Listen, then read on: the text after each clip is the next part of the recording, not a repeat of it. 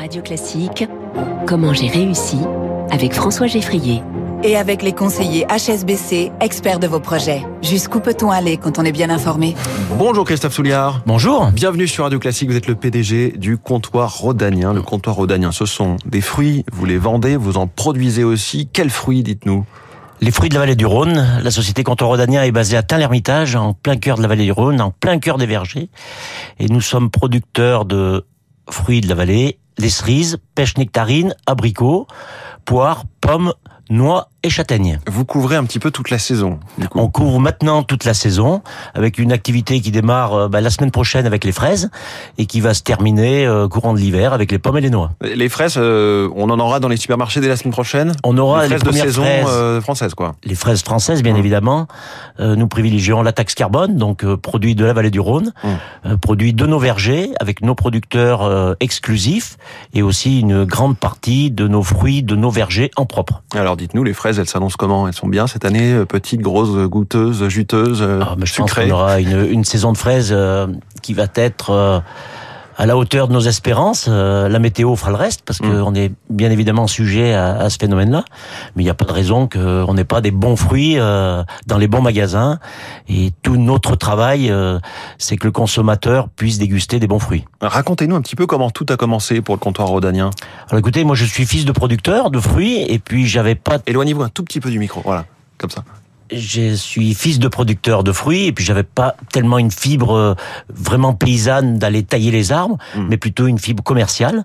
Et c'est pour ça que je me suis lancé en 1995 avec mon épouse euh, à reprendre une société qui s'appelle le Comptoir Rodanien à la barre du tribunal de commerce. J'insiste là-dessus parce qu'à l'époque je n'avais pas beaucoup d'argent.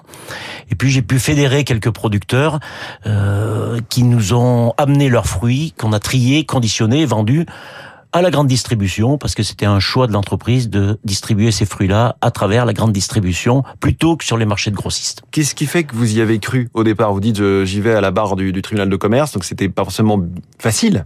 Non, c'était pas facile du tout, euh, notamment avec toutes les démarches administratives, bancaires, etc. Surtout quand on n'a pas d'argent.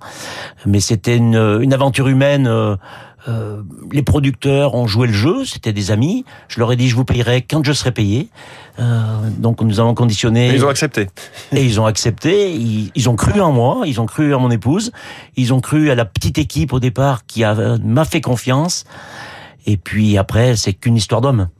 Une histoire d'homme, c'est-à-dire les recrutements, les. C'est-à-dire une histoire d'homme entre les producteurs, une histoire d'homme entre le personnel euh, qui travaille au sein de la société. Euh, C'est une belle aventure humaine, Il y a aussi des femmes dans la société, j'imagine. bien évidemment. Les Homme hommes au général, sens, sens terme, Euh, large du terme. Vous êtes ensuite diversifié euh, sur d'autres fruits, donc les fraises, les nectarines, les, les pommes. Qu'est-ce qui fait que ça a marché avec la, la grande distribution? Je pense que euh, le professionnel... Là aussi, client pas simple. Hein. euh, client pas simple, mais Puissant. je pense que notre professionnalisme de pas s'éparpiller sur euh, plusieurs espèces, de rester sectaire sur 6 7 produits et en essayant d'apporter un volume conséquent dans ces espèces-là pour intéresser les grands de la grande distribution, d'être sérieux, euh, Hmm. Limiter les pesticides au maximum pour qu'on ait des fruits de qualité en magasin. Vous avez évolué avec le temps, quoi, aussi. On a évolué avec le temps. euh, euh, on ne traite pas un arbre s'il n'y a pas besoin de le traiter. Je Mm. pense que le, un arbre, c'est comme le corps humain. Euh, quand as besoin un petit peu de- d'insecticides, on est obligé d'en mettre, mais pas à outrance, bien évidemment. Le tout, c'est que le consommateur, quand il, il a un bon produit en magasin, qu'il a envie d'y revenir. Et les fruits qui ne correspondent pas euh, aux critères de la grande distribution, pour le dire autrement, qui sont pas beaux euh, aux yeux des, des consommateurs, vous les valorisez. Hein, c'est assez récent. Alors, c'est voilà. assez récent. Un arbre qui fait 100 kilos, il y a 80 kilos qui sont destinés à la grande distribution parce qu'ils correspondent au cahier des charges de la grande distribution. Et puis il y a 20% de ces produits qui sont non conformes parce qu'ils sont trop mûrs, Mm. parce qu'ils sont tachés. Et ces produits-là, on a décidé il y a trois ans maintenant de les transformer, soit en purée de fruits, soit en jus de fruits. Et, et ça, gros investissement, ça a fonctionné?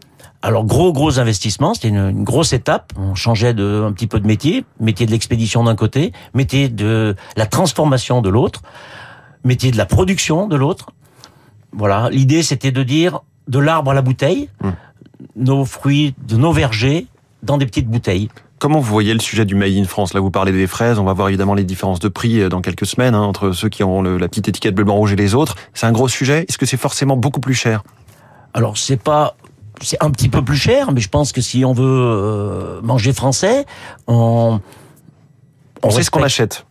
on sait ce qu'on achète, euh, on a une traçabilité qui est très bonne, Mm. on a un produit qui est maintenant euh, très goûteux, et on a aussi une économie de taxe carbone, parce qu'on ne fait pas venir des fruits euh, de 2 ou 3 000 kilomètres. Et, et dans ce sens-là, c'est le, le- le plan fruits et légumes qui a été annoncé il y a quelques semaines par le gouvernement. C'est une bonne chose? C'est une très bonne chose. C'est vrai que la grande distribution joue très bien le jeu des produits français.